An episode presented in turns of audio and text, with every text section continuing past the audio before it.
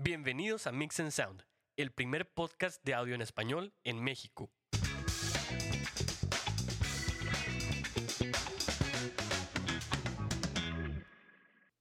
Hey, ¿qué onda? ¿Cómo están todos? Estamos en un nuevo episodio de nuestro podcast de Mix and Sound. ¿Cómo estás, Kenneth? ¿Cómo ha estado esta, esta semanita? ¿Qué ha pasado? Movida, movida. Ya hemos regresado. Digo, para poner en contexto, nos encontramos todavía en cuarentena en, en nuestro país.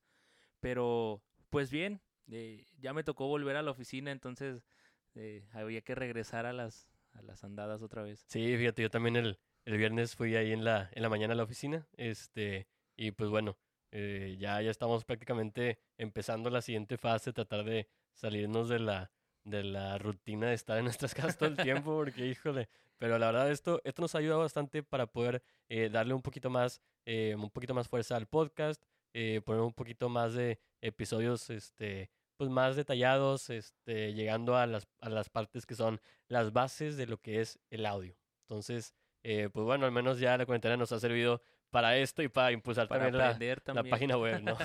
sí, yo creo que ha sido un buen tiempo para ponernos otra vez en, en contacto con el aprendizaje, porque muchas veces con el día a día, el trabajo, a veces ya no te queda tiempo, pero pues se dio la oportunidad de esta forma y qué padre poder estar aquí juntos de nuevo. Entonces, Muy bien. Eh, este... es el este primer episodio eh, que vamos a tener un invitado especial. Ah, ok. Eh, ya nos habíamos tardado y se atravesó la pandemia y pues obviamente no podíamos invitar a alguien por cuestiones de Susana distancia. Sí, desde el principio ya les habíamos este, prometido ahí varios, varios invitados, así que este es el primer invitado que tenemos de, de varios más que vamos a estar teniendo aquí en el podcast. Así es, y el invitado del día de hoy se llama Pedro Wickup. Él trabaja o ha trabajado en producción musical, audio en vivo, tiene su propio eh, eh, pues empresa de multimedia y también fue mi profesor en, cuestión de, audio en estudio, de grabación. Entonces, eh, queremos darle la bienvenida a Pedro. ¿Cómo estás, Pedro? Hola, ¿qué tal? Buenas tardes. Muy bien, gracias a Dios. ¿Cómo están ustedes? Todo muy bien, Pedro. ¿Desde dónde nos estás este, echando la llamadita? Bueno, fíjate que ahora estoy aquí radicando en la ciudad de Mérida, Yucatán, en el sur del país. Ay, eso, desde Cancúncito casi, ¿verdad? Hombre, unas cuantas horitas ahí para darle a la playita bien sabrosa. ¿Cómo está todo por allá, Pedro? Pues igual, aquí andamos con los cuidados de la sana distancia. Aquí todavía no nos dejan salir eh, así completamente. Estamos trabajando desde casa. Ok, home office. Bendito home office. sí, sí, sí. Bueno, queremos entrar en materia y el día de hoy vamos a platicar con Pedro sobre un tema esencial para aquellos que empiezan a, a, tener contacto con el audio en, en, estudio de grabación y queremos hablar sobre instrumentos virtuales y secuenciación. Este punto es súper importante para la gente que empieza a desarrollarse en su propio estudio de grabación en su casa, en su home studio, o ya sea eh, en grabaciones personales o que empiezan a trabajar en algún ámbito de este tipo. Así que Pedro, queremos empezar con esto haciéndote una pequeña pregunta y queremos que nos compartas un poquito de qué son los instrumentos virtuales. Pues fíjate, los instrumentos virtuales son instrumentos musicales digitales, producto de grabaciones de audio y también de programación también son conocidos como VSTI, por sus siglas en inglés Virtual Studio Technology, que es una tecnología que fue desarrollada por Steinberg por ahí de la década de los noventas. Uh, cómo no, Steinberg, este, su software de Cubase está, está muy bueno, la de hecho, creo que fue el pionero en, en, en, en ese tipo de programas y además, pues, quien, yo creo que muchos de los que van empezando ven un piano y, y, y dicen, se me hace que con este sacan los instrumentos porque lo han visto, ¿no? Pero yo creo que queremos ir más a fondo y queremos que ellos, que la gente entienda sobre este tipo de instrumentos, qué son. Ahora, nosotros sabemos y, conocemos que estos instrumentos pueden ser detalladamente, eh, pues, fantásticos, ¿no? La emulación de ciertos sonidos, Pedro, pero en tu experiencia, que eso varía mucho. Ah, ¿Te ha tocado trabajar con algunos muy, muy, muy buenos o otros que pues no tiene la misma respuesta. Sí, así es. Hay de diferentes calidades y también de diferentes precios, pero también los hay gratuitos. ¿eh? Podemos encontrarlos gratuitos y sin marcas de agua, sin nada, totalmente funcionales. Ok, muy bien. Ahora, este tipo de instrumentos, Pedro, eh, ¿cómo es su uso? ¿Cómo trabajas con ellos? ¿Cuál es la forma de, de poder, este, pues, generar un sonido a partir de este tipo de instrumentos?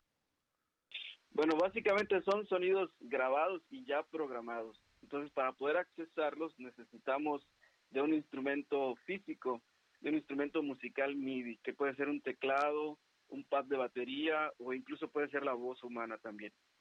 Ok, ¿y la voz humana cómo, cómo es que, o nos puedes platicar un poquito más de eso? Sí, es a través de la, de la presión sonora. Ya ves que cuando hablamos, pues estamos generando sonido y este sonido en, realidad es una serie de presiones sonoras. Entonces, esto es lo que identifican los sensores para después convertirlo a datos MIDI. Ok, muy bien. Ahora, Pedro, estos instrumentos virtuales eh, no nada más se usan en estudio, hay gente que los usa para su, para pues tocar en vivo, ¿no? Eh, ellos necesitan forzosamente un, un programa para correrlos o pueden trabajar por su cuenta. Sí, así es. Se necesita de, de un programa, un programa que, que carga las librerías, es decir, los sonidos, porque son tantos que se hacen colecciones llamadas librerías.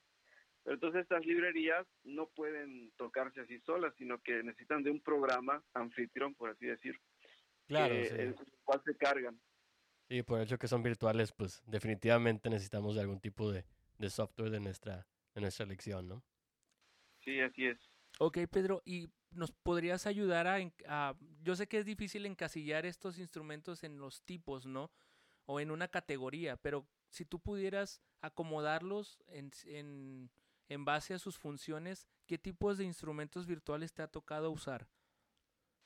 Bueno, en realidad podemos ponerlos en, tres categorías y de ahí subcategorías, ¿no? Pero las tres principales puede ser el, sampler. Lo que hace el sampler es reproducir sonidos grabados, es las que, como mencionaba hace un momento, llamadas librerías de sonido, o incluso también grabar sonidos. El otro es el rompler. El rompler, haz de cuenta que es un sampler, pero con una librería exclusiva de manera que no puede funcionar este sampler con otras librerías, ni esta librería con otros samplers. ¿Ok? Esa es la característica de, del rompler. Okay. Como por ejemplo los teclados este, que, que, conocemos caseros, que tienen muchos soniditos, ese es un rompler básicamente.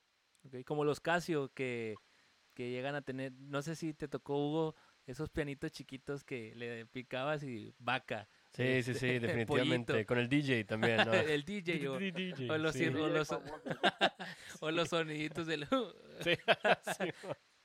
Este, muy bien. Sí, sí, sí.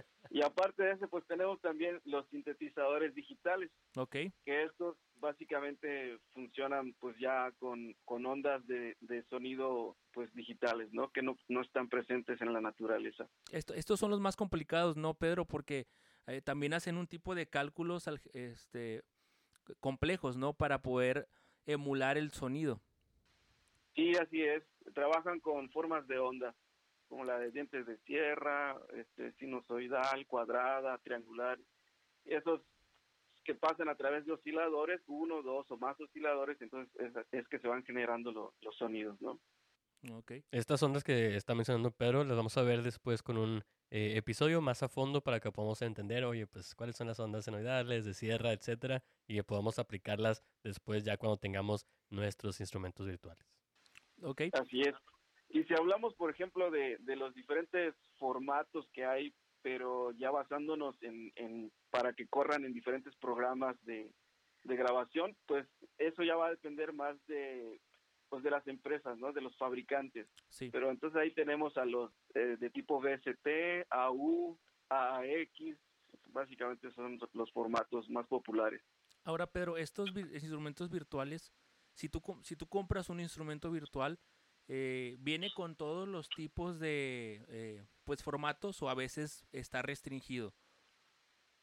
Bueno, algunos, eh, te lo dice claramente, es, es, en ese sentido es cuestión de, de verificar uh -huh. si este instrumento que te gustó cumple o trae el formato que tú necesitas, que tú utilizas en tu, en, en tu anfitrión, uh -huh. que mucho, muchas veces usamos el contact El Contact es un es un este sampler muy conocido, muy famoso y muy potente también.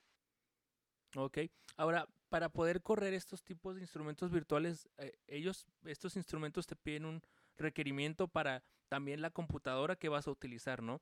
¿Qué cosas son o qué aspectos debería la gente poner atención este, en cuestión de su equipo a la hora de correr estos instrumentos virtuales? Bueno, hay dos cosas básicamente. Eh, los instrumentos virtuales, muchos de ellos son de, de muy gran tamaño. Eh, incluso yo creo que es una técnica que usan los fabricantes para que sea un poco más complicado pirateárselos, porque son de gigas y gigas, y hay algunos que ya vienen hasta de teras. Entonces, ellos, los fabricantes, pues te venden incluso hasta discos duros. Entonces, lo que necesitamos nosotros es espacio, básicamente, tener suficiente espacio en nuestro disco duro y de preferencia que sea un, un, disco de estado sólido, porque son más rápidos. Y otra cosa, pues es la, la memoria RAM, que tengamos suficiente, cuando menos, así muy pobremente, unos, unos 8 de, de RAM. De RAM. Ok. lo bueno que ya las, las compus de ahorita, este, las nuevas prácticamente de ley vienen con 8, 8 RAM. Entonces, este, para raza que ahorita, este, a lo mejor está por empezar con esto y estás diciendo, oye, pues también quiero un equipito bueno, una laptop chida, este, pues prácticamente con, con alguna buena que compres, este, ya sea una, una medianona así de mediano precio, este, vas a tener las, las suficientes capacidades como para poder utilizar estos instrumentos virtuales. Ok. Ahora, Pedro, todo esto funciona a través, y, nos comentabas que funciona a través de un controlador. Y hay ciertas entradas que se necesitan cuando tú quieres usar un instrumento virtual. Eh, y queremos platicar un poco de qué es el MIDI. ¿Nos podrías compartir un poquito de este, eh, pues este concepto que se usa en este tema? Claro, el MIDI es básicamente un lenguaje con el cual se comunican los instrumentos musicales. Eso es básicamente el MIDI, es un lenguaje que hablan los instrumentos musicales. Ahora, este lenguaje, eh, pues, se empezó a hacer famoso o a desarrollar, mejor dicho, en la década de los ochentas. Significa Musical Instrument Digital Interface. Ok. Esas son las siglas de, de MIDI. Y, y esto, este, cuando empezó, eh, ¿venía exclusivamente en teclados o, o, ya se había desarrollado como un como una interfaz o los pianos trabajaban como interfaz? Básicamente empezaron en, teclados, pero este, en sintetizadores de, los que manejan esas formas de ondas de las que hablábamos hace un momento. Esos fueron los primeros teclados que utilizaron este sistema MIDI, aunque ya marcas como Roland y este no me recuerdo ahorita exactamente cuál era la otra el otro competidor otro fabricante que también ya desarrollaban pero internamente un sistema en que sus instrumentos por ejemplo Roland con Roland se podían comunicar pero Roland con Yamaha no podía comunicarse entonces la gracia del MIDI fue que ahora se hizo ya un protocolo universal de manera que se pueden comunicar aún entre marcas distintas Ok. Ahora, Pedro, eh, con respecto al MIDI, es un lenguaje, entonces para la gente que nos escucha, eh, no, el MIDI no es sonido, son datos que, que, es un, que por medio de una computadora, un lenguaje de programación, se va después a convertir en, en un sonido, ¿no? Por, por, el, por el instrumento virtual y por la computadora por donde pasa, ¿no? Así es, básicamente es un lenguaje lo que hace este lenguaje es manipular el sonido que tú ya tienes en tu computadora no, no se convierte tampoco el MIDI después en audio, sino que el MIDI siempre seguirá siendo MIDI. Lo que hace el MIDI es controlar con sus parámetros los sonidos ya grabados. Ok. De hecho, inclusive si tú, y para la gente que nos escucha, si tú tienes, si tú grabas algo con, con un piano MIDI, pues tiene los datos, ¿no? Entonces, tú le puedes asignar el sonido que quieras o el instrumento que quieras, al fin de cuentas siguen siendo los mismos datos. Así es. Ok, ahora, y, y, para poder conectar o poder utilizar este sistema MIDI, eh, ¿nos podrías platicar un poco de cómo es un ruteo básico, conexiones, qué va con qué, para que la gente pueda aprender a, a, conectar sus, pues, si van comprando un piano o si este, van comprando su computadora para empezar a grabar? Sí, claro. Bueno, cuando pensamos o cuando queremos conectar algo en un sistema de sonido o sistema MIDI, tenemos que pensar que esto funciona como si fuera una tubería de agua, de manera que el agua entra por un punto y va a salir por el otro extremo. Así funciona el, MIDI también. Es decir, tenemos un instrumento que, que, da las órdenes y otro instrumento que obedece esas órdenes. Un, instrumento máster y un instrumento esclavo que va a reaccionar dependiendo pues de la orden recibida por el máster. Entonces, eso es lo, lo más básico de, del MIDI, ¿no? Pensar que hay un instrumento que da la orden y otro instrumento que va a recibir esa orden y que la va a procesar para que podamos escuchar el sonido. Ok, para ejecutarla. Ahora, es. este sistema requiere un, una estación de trabajo, ¿no? Entonces, eh, ¿nos podrías platicar qué vienen siendo los, los estaciones de trabajo o Digital Workstation? Muy bien. Digital Workstation es básicamente un software de producción musical. Ese es el software que nosotros utilizamos cuando vamos a hacer una grabación, ya sea en vivo, ya sea una, una grabación en estudio. Pero no solamente grabamos audio, sino como estamos platicando ahorita, también puede grabar MIDI y puede combinar instrumentos que suenan con MIDI y, otros instrumentos como unas guitarras reales o, o voces reales. Entonces, enriqueces mucho la producción musical con esto y todo eso se maneja en este sistema en este sistema DAO. Ok, muy bien. Ahora eh, estos eh, pues eh, pues Digital Workstation o DAOs en inglés eh, eh, ¿cómo es que funcionaban antes en, en los estudios de grabación? ¿Eran simplemente para editar o eran o, eran, o no eran como ahorita? O sea, a lo que me refiero es ¿Te tocó trabajar en el punto en el que nada más funcionaban para editar? Sí, así es. Originalmente no grababan, no, no aceptaban los datos MIDI, solamente de, de, audio. Entonces, pues hubo, pues sí, más o menos como en la década de los de los 90 fue que aquí en México empezó a aparecer más esta esta tecnología y era bastante cara y uno de los pioneros pues fue Pro Tools que vendía y bueno y sigue vendiendo todavía muy caros sus productos pero manejaban este exclusivamente audio. Y básicamente Pro Tools solamente estuvo enfocado en un principio al sistema Mac de Apple, no para PC. Ya en unos años recientes ya lo integró a, Windows, pero originalmente solamente era en, el, en el sistema Mac.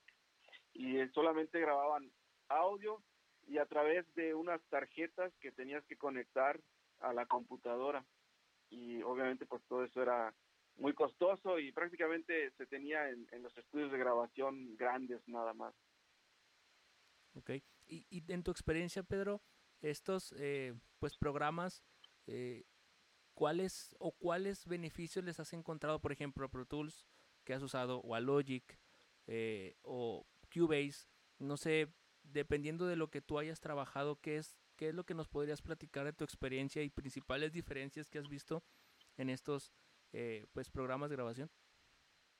Bueno, en mi experiencia yo me he dado cuenta que hay algunos que están enfocados a algún trabajo en específico. O sea, no, no todos se enfocan siempre en todas las cosas. Es decir, me refiero a que unos están enfocados más a la producción audiovisual, uh -huh. otros más enfocados a la producción musical, otros más enfocados a la música EDM, etcétera. Entonces, esto es como porque muchas veces escuchamos, bueno, ¿y cuál es el mejor? Yo quiero tener el, el mejor. Y uno sí. dice, no, pues el mejor es este es Pro Tools y el otro, no, el mejor es este Logic. Pero es dependiendo de lo que tú vayas a querer hacer, ¿ok? Esto es como herramientas, ¿no? Son herramientas básicamente. Es como si te digo, a ver, dime, ¿qué es mejor, un cuchillo mantequillero o, o un fileteador?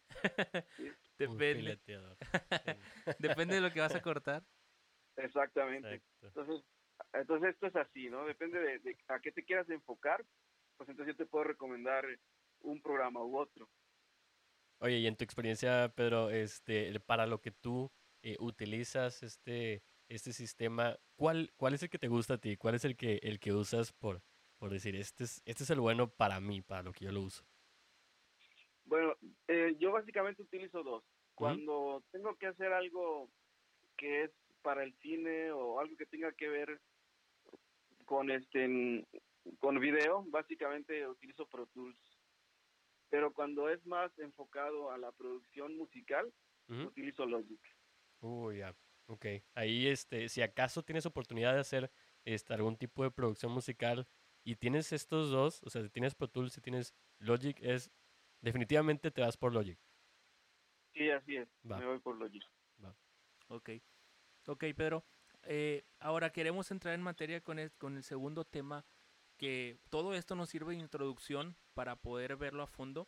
Y queremos preguntarte, eh, ¿qué es la secuenciación, Pedro? Bueno, es, es un proceso, es el proceso de, de, grabar y programar y reproducir eventos musicales que pueden ser de audio, solo de audio, o solo de MIDI, o ambos, audio y MIDI. Entonces es, un proceso de, programación básicamente. Ok, y eh, en, aspecto o en este punto, ¿cómo es el proceso? ¿Cómo lo empiezas? Yo sé que depende mucho del proyecto que estés trabajando, pero normalmente si te toca algo de producción eh, musical, eh, ¿cómo es que tú empiezas este proceso? Ok, bueno, lo más común es que partamos de una base, de una guía, la cual pues está prácticamente siempre regida por un metrónomo. Esta base o guía pues puede ser un loop de batería, una guitarra, unos, acordes ahí con la guitarra o con el piano, sobre los que vamos poniendo los demás elementos a veces esta guía no se queda al, al, final ya de, la producción, sino que es solamente eso, es una guía. Puede ser una voz y una guitarra, una voz y el piano, y sobre eso ya vamos construyendo, eh, grabando o programando los otros instrumentos, que pueden ser de audio o de MIDI. Ok, y, y normalmente esta guía, pues al final se vuelve a grabar, con, si es un instrumento importante como la guitarra, o la voz principal, pues esta vuelve a grabarse, ¿no? Para poder tenerla igual que lo demás.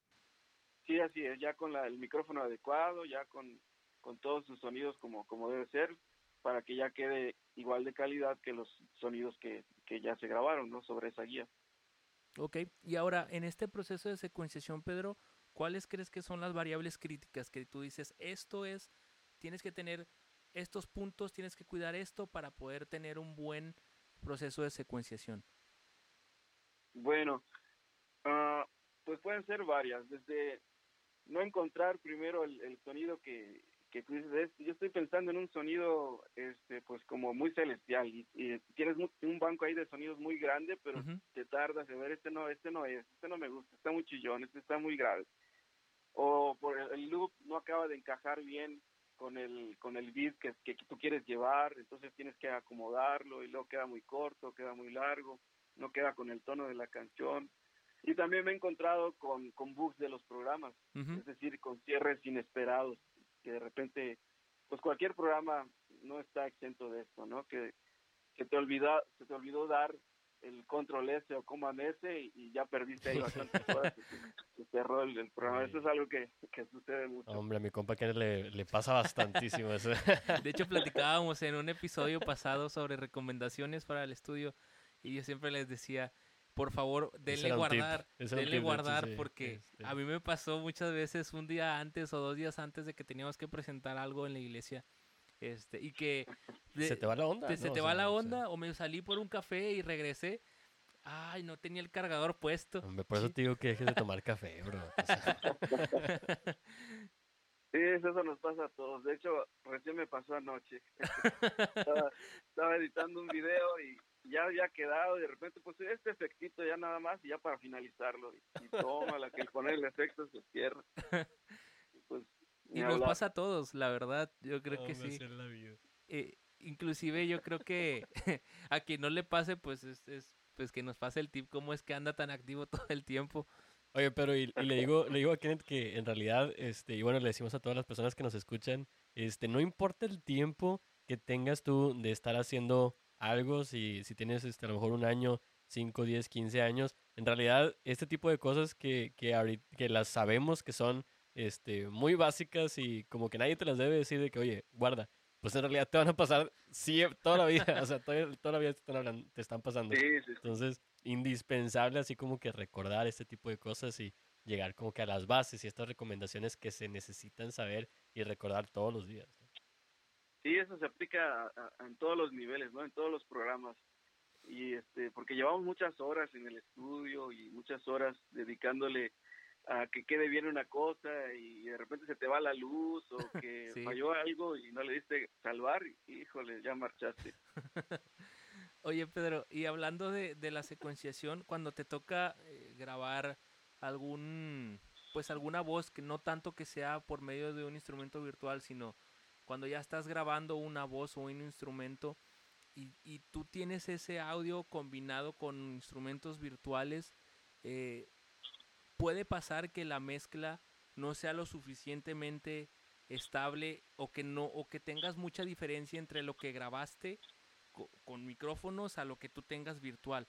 Eh, ¿Qué, recomendación les das para que puedan tener un, un pues, que puedan tener parejos sus, sus, sus volúmenes, sus sonidos, que, que suene como, como un todo, ¿no? Así es.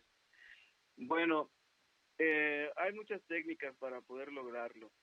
Una de ellas, pues, es básicamente que el sonido que tú elijas tenga un ambiente de principio muy similar al ambiente que tú estás grabando en, el estudio o en tu casa. Ok. okay? Entonces, eh, lo que viene siendo el reverb, ahí juega un papel muy importante. El reverb básicamente es para situar algo en la, en la mezcla, profundidad o, que esté más cercano a ti. Entonces, eso te podría ayudar, ¿no? Algo, algo de reverb, algo de ecualización también te podría, te podría ayudar, porque a veces sí hay mucha diferencia de que grabaste tu guitarra y, le pones unos violines acá de, orquesta grabados en el Carnegie Hall y entonces hay muchísima diferencia, ¿no? Entonces sí hay que mimetizar un poco ambos sonidos. Para la banda que está escuchando ahorita la parte de, reverb que nos está comentando Pedro, este es bastante cierto, no vamos a poner un, un espacio de reverb donde no cabe, sí, dicho, dicho espacio, dicho efecto. Este, y recuerden que vamos a tener justo un, eh, un artículo así en nuestro blog, en nuestra página web, para que lo chequen después de ver, de escuchar este, este episodio. episodio. Ok, Pedro, ¿y qué recomendaciones le podrías dar a las personas que van a empezar a, trabajar con, el, con instrumentos virtuales o con la secuenciación por medio de un programa? En base a tu experiencia, ¿qué cosas tú viviste cuando iniciaste? ¿Qué, los errores que cometiste, cómo los corregiste, eh, yo creo que esa, eso es un punto súper importante porque eh, pues tú ya tienes un largo, un camino recorrido y hay gente que apenas va empezando, ¿no? Sí, algo que yo les quiero recomendar y pues es, este, digamos, una amarga experiencia que yo pasé para, para que a ustedes no les suceda. Me refiero a, a lo siguiente, cuando estés haciendo ya una producción, por chiquita o grande que sea, no debes de actualizar tu sistema operativo yo sé que a cada rato nos sale ahí, actualiza, y si estás en Mac o estás en, Windows, te sale ahí el anuncio de que, tienes que actualizar, de que ya salió el nuevo sistema operativo. Y eso no es recomendable hacerlo, porque porque si tú actualizas tu sistema operativo, algunos de tus plugins o incluso tu mismo DAO pueden no ser compatibles, porque puede ser que los fabricantes todavía no hayan sacado la actualización para ese nuevo sistema operativo. Entonces te vas a quedar a medias o vas a tener que empezarlo otra vez de cero todo, ya con el nuevo sistema operativo y cambiar de DAO, uno que sí corra con el nuevo sistema operativo. Y eso es algo pues que sí nos da mucho quebradero de cabeza. Sí, de hecho, eh, recientemente quería cambiarme a Catalina, pero revisé y algunos de los de los plugins que tengo para mi, en mi computadora pues todavía no son compatibles, inclusive Pro Tools creo que apenas está terminando la compatibilidad con Catalina correcta, pero yo también dije, pues, que, que, estés trabajando en un proyecto y, de repente ya no lo puedas abrir, pues tienes que volver a hacerlo. Ay, como quiera, Rosa, aunque, aunque este, a lo mejor estén eh, dedicándose más como que audio en vivo y eso, definitivamente sus laptops cambian a tantillo, siempre que haya alguna actualización de cualquier cosa, este, pues mejor esperar a que salgan ya los patches porque ya va a estar eh, las cosas que fallaron ya van a estar corregidas, ¿no? Entonces definitivamente más lo vamos a hacer si tenemos nuestros proyectos en algún programa que necesita ser actualizado también para el siguiente sistema operativo, pues hay que estar al tiro, ¿no? Con este rollo, porque como dice Pedro, se te va la, la onda ahí y tienes que esperar, eh, empezar otra vez todo desde cero. Entonces, pues imagínate que, que flojera no empezar todo desde cero. Entonces mejor calmarla ahí y ver qué, qué rollo. Ahora, pero, Sí, así es. por Si ejemplo, tú recorres algunos estudios de, de grabación, te vas a dar cuenta que no, no siempre tienen el sistema operativo más actual. No. Precisamente es por eso. Así es. ahora, Pedro, por ejemplo, quien usa los instrumentos virtuales, pues debe tener obviamente nociones de música, eh, pero puede pasar que un pianista, pues, quiera grabar sus baterías, ¿no? Con el, con un, con un instrumento virtual, o quiera grabar, Sí. no sé, X instrumento. Ah, debe haber una preparación musical eh, en este Sí. concepto, pero ¿qué es lo que tú les recomiendas? ¿Qué es lo, cómo, ¿Cómo fue que tú aprendiste? Digo, tú estudiaste música, este, ¿cómo fue tu proceso? Bueno, eh, a mí siempre me ha interesado mucho todo, no solamente yo toco el piano, pero estudié composición y este allá precisamente allá en la uni, allá en Mederos. Y pero uno tiene que empaparse de todo. Si te gusta este rollo de, de grabar y de producir música, tienes que saber de todo un poco.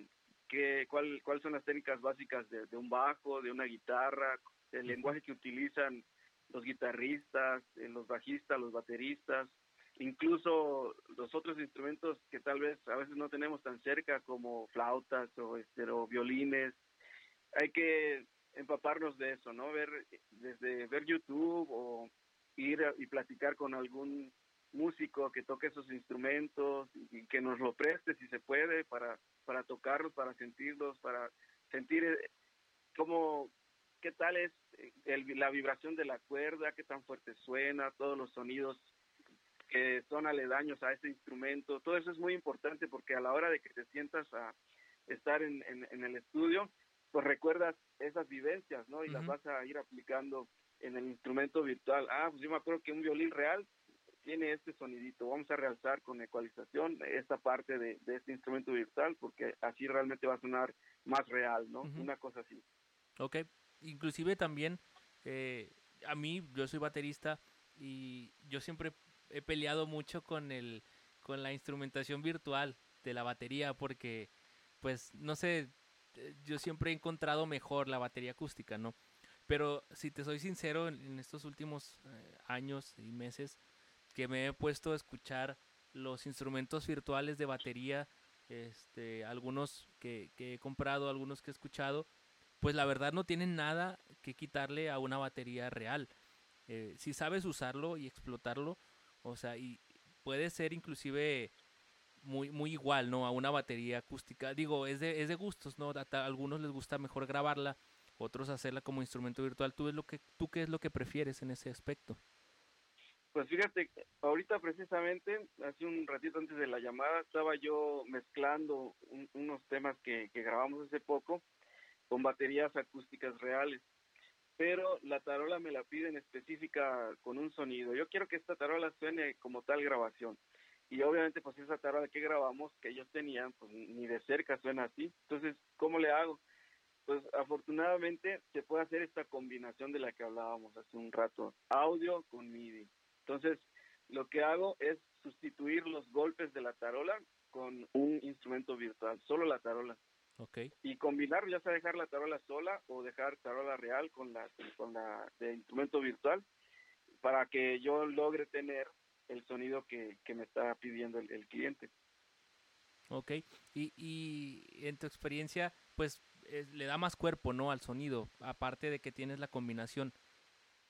Sí, así es, le da más cuerpo y este, incluso puedes cambiar totalmente el tipo de tarola, poner una más gruesa una más delgada, eh, puedes hacer todo ese tipo de cosas, ¿no? Y todavía suena real, no te das cuenta que, que es realmente un instrumento virtual. Ok. Y eh, con respecto a instrumentos virtuales, yo sé que podemos encontrar muchos en el mercado eh, de diferentes marcas, eh, pero tú, ¿cuáles son los que tú has usado más o cuáles son los que tú has dicho, sabes qué? De, este, de esta compañía, digo, no es por promocionarla, pero eh, de esta compañía me, me gustan mucho o son los que más utilizo o son los que encuentro con mayor, este, pues, emulación. Realismo. Sí.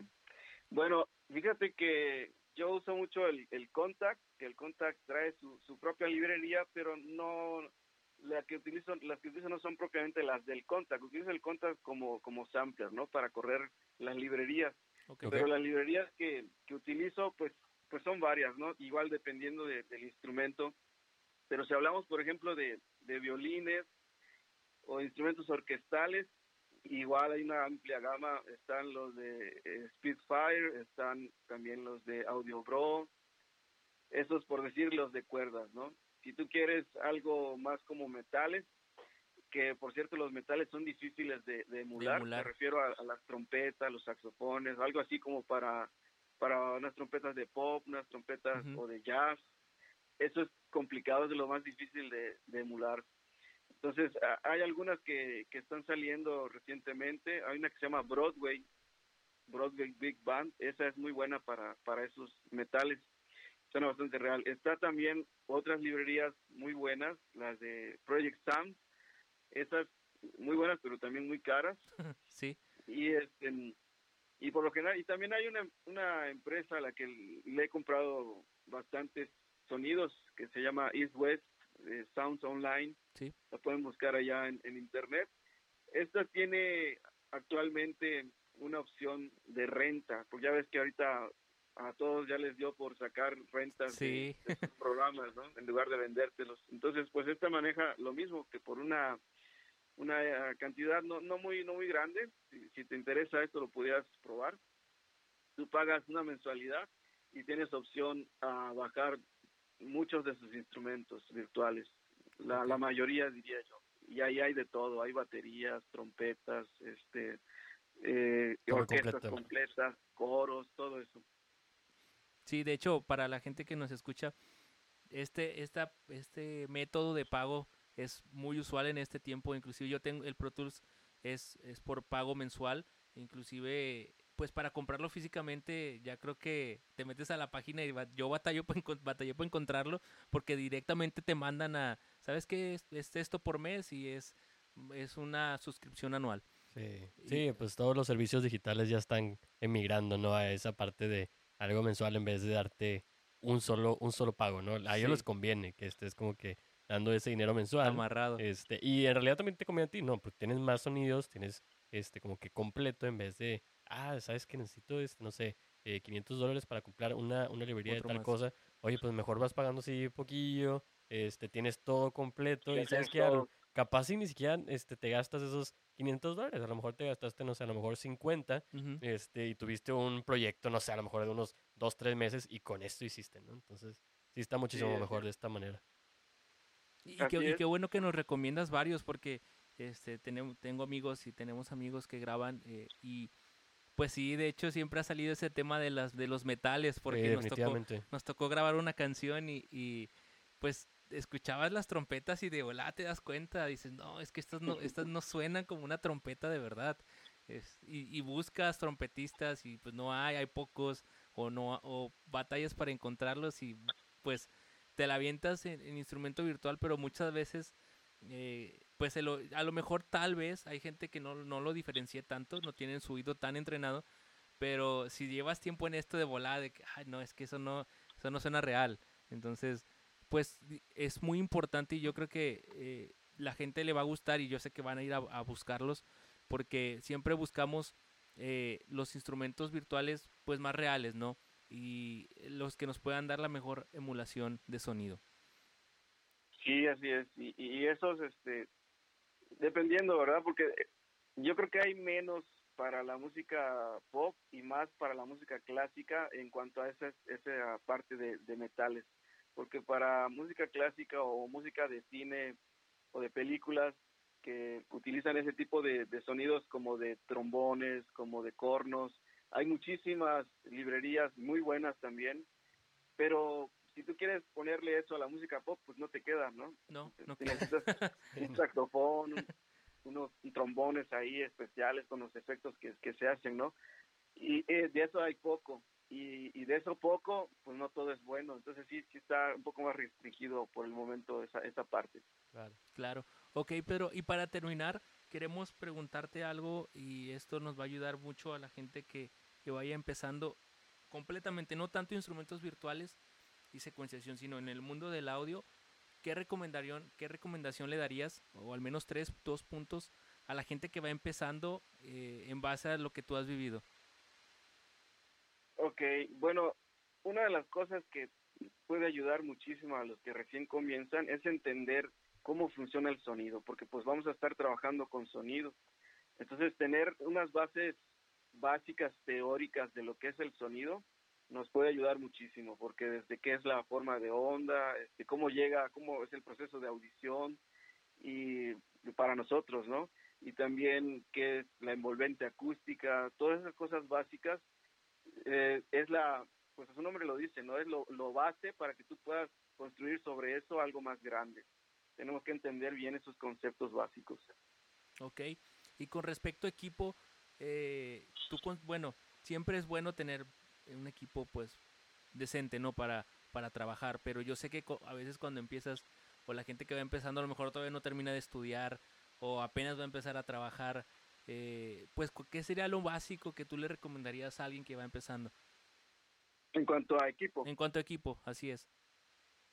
Ok, bueno, pues la, la mejor computadora que puedas como seguirte, eso es una, ¿verdad?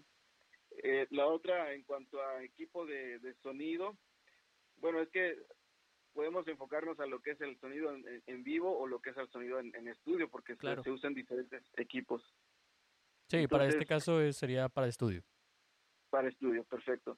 Entonces, si estamos hablando de estudio, pues ármate de una buena interfase, una buena interfase de, de, pues dentro de tus posibilidades, ¿verdad? O, afortunadamente, ya hay buenas interfaces, este, ya no, no tan caras. ¿Qué debemos de ver en las interfaces? Lo que debemos de leer no es precisamente cuántos canales tiene, pues te pueden ofrecer cuatro entradas, pero los convertidores análogo digital y digital análogo es lo que suben o bajan el, el, costo de estos aparatos. Entonces por ahí tenemos que empezar a ver cuál es el que nos ofrece un mejor convertidor o conversor análogo digital. Sí, este, Entonces tener una buena interfase, ¿verdad? Y, y también empezar con un, un micrófono también lo más decente posible. Tú de hecho estabas viendo una este, interfaz que no este Universal Audio que, sí, que querías ahí. Pues, este es que estábamos estaba buscando interfaz, inclusive creo que es nueva, tiene relativamente un año, dos años. Un año. Que se llama Arrow, se llama Apolo, Apolo, Apolo, Este, pero sí el precio se sube bastantito alrededor de 15 mil pesos. La, calidad y obviamente la marca, este, pues. la sustenta. Aparte también tiene plugins incluidos. Así es, algunos plugins. Este, sí, a veces decimos, pero ¿por qué? Si este tiene cuatro canales y, y vale, no sé, 100 dólares y esta que tiene un canal nada más, pues vale 200 dólares. ¿Por qué? ¿Cuál es la diferencia, no? Entonces, la diferencia es esa precisamente eh, esos chips que tiene adentro que convierten lo análogo, lo análogo es todo lo que nuestros oídos escuchan, a digital, que lo digital es lo que te puede captar la computadora. Ok. Va, y en cuanto a lo mejor este, a los audífonos que vamos a utilizar, este, pues para estar mezclando y eso, o, o los, los monitores que podríamos comprar, dado el caso que, que pudiéramos comprarlos, este, ¿tienes alguna recomendación? Este, a lo mejor los audífonos, dices tú, este, sean muy importantes, prefieres este, los audífonos a los monitores o al revés. Están mejor, eh, está mejor tener los monitores que unos audífonos. Este, en cuanto a eso, ¿cómo, cómo ves la situación, Pedro? Bueno, en cuanto a monitores o audífonos, eso pues va a depender de, de, que si tú quieres los monitores para mezclar o solamente para tener una, una referencia y, y, mientras vas moviendo ahí vas escuchando algo. Porque los, para utilizar monitores lo más recomendable es que tu cuarto ya esté acondicionado acústicamente. Porque si te compras unos monitores muy buenos, pero tu cuarto no tiene ese proceso acústico necesario, pues en realidad tus mezclas no van a sonar, aunque sean los mejores monitores. Entonces, en este caso, si tu cuarto no tiene tratamiento acústico, lo más recomendable son unos audífonos. Unos buenos audífonos. Unos buenos audífonos, así es. Pero los audífonos no te compres de esos que ya tienen el sonido muy coloreado, es decir, que realzan los graves o que tienen también unos agudos muy realzados, no. Tenemos que elegir aquellos audífonos que sean lo más plano posible en cuanto a la respuesta de las frecuencias, que no que no maquillen el sonido. Va, súper bien. Este, entonces, dado el caso de que eh, alguna persona que nos esté escuchando ya tenga ese cuarto acondicionado correctamente, y esté diciendo, oye, ¿sabes qué? Este, me voy a aventar ahí a, a ver los, los monitores este, eh, que me puedo comprar. Este, ahí definitivamente eh, recomendaría, ¿sabes qué? Es definitivamente mejor tener monitores a tener los audífonos. Sí, si ya tienes el cuarto acondicionado, es mejor y más descansado tener este, los monitores. Súper bien. Ok. Así es. Bueno, Pero los audífonos, como quiera, este, también por ahí hay que tenerlos para cualquier cosa, ¿no? Siempre son útiles también unos, unos audífonos. súper bien. Este, bueno, Pedro, muchísimas gracias por estar con nosotros, este, por compartirnos ahorita este, toda, toda esta información de pues, los instrumentos virtuales, que ya vimos un montón de, de ejemplos que son, etcétera, eh, y todo el proceso de se- secuenciación del que nos contaste. Este, definitivamente vamos a ver si tenemos ahí algún otro eh, tema que a lo mejor te podríamos invitar después, este, para la banda que, que nos está escuchando. Este, Pedro tiene ahí bastantito tiempo eh, con toda la parte de trabajar con esto que acabamos de, de ver, obviamente con sus producciones. Este, tiene también su, su propio negocio, ¿verdad, Pedro? Así es. ¿Nos podrías que- contar un poquito ahí para la raza que nos está escuchando, dónde te pueden encontrar, este, qué puedes hacer y qué tipo de servicios ofreces? Claro que sí. Bueno, para todos aquellos que quieran charlar un poco más sobre estos temas o, o invitarme por ahí a un café, pues me pueden contactar en, en Facebook, me pueden encontrar como Leno Dan Ok. o también como Drope Uch. Entonces, este, por ahí podemos encontrarnos y, y charlar. ¿Qué, qué servicios este, te puedo ofrecer? Pues te puedo ofrecer mezcla, grabación, masterización, arreglos, arreglos musicales, pues desde un solo instrumento hasta una orquesta sinfónica. ¡Ay, pues su mencha! No, pues Excelente. completo, está completo este, los servicios que, que ofreces. Y no importa, es. está en Yucatán, pero pues no hay falla, la distancia no es factor. Sí, no, uno Así se es. pone este, al tiro y este, eh, pues Pedro obviamente ahí busca la manera y todo esto se puede hacer eh, remoto, entonces por esa, por esa parte no hay, no hay problema. Este, así que eh, muchísimas gracias Pedro, definitivamente gracias, vamos a estar en contacto. Este, y pues bueno, hasta aquí llegó nuestro episodio, gente. Muchas gracias por estar escuchando este, a nuestro super podcast de Mix and Sound.